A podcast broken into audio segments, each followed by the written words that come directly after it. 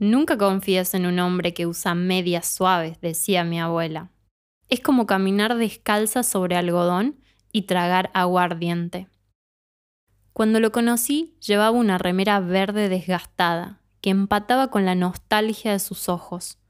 Parecía ido, con las pupilas dilatadas, los ojos vidriosos.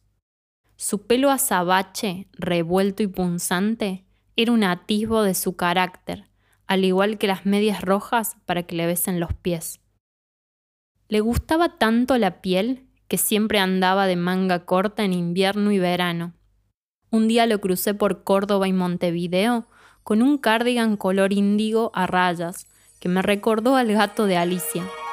Le quedaba grande y jugaba a esconder los puños como si aquel encuentro fuera una escena de un video de Enrique Iglesias.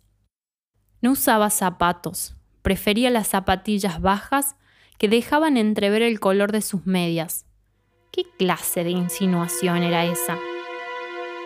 Si tiene tacto para elegir el algodón que llevan los pies, tiene tacto para otras cosas. No vayan a creer que era un príncipe mendigo. Me ponía incómoda sus modales de roedor. Primero olfateaba lo que iba a comer y luego devoraba con devoción. Comidas, palabras, gestos y emociones. En invierno me entregué a su parafernalia y en primavera la odié. Lo edulcorado de su charla se multiplicó y comenzó a apretarme el empeine.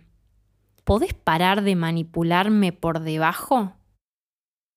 Tenía un par de medias para casi todo, a veces bastante llamativas, un poco infantiles para su edad, otras diplomáticas, impolutas de sobriedad.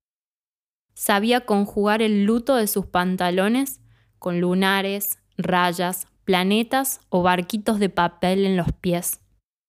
Su bio de Twitter gritaba divorciado. Se casó por error en un país muy lejano donde rara vez sale el sol.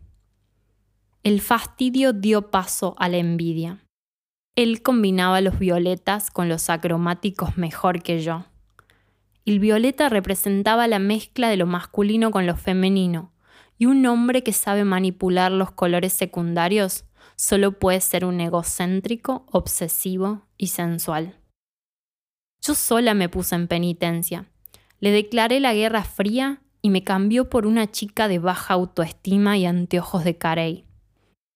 Con la facilidad con que se deshilacha un hilo fui perdiendo interés.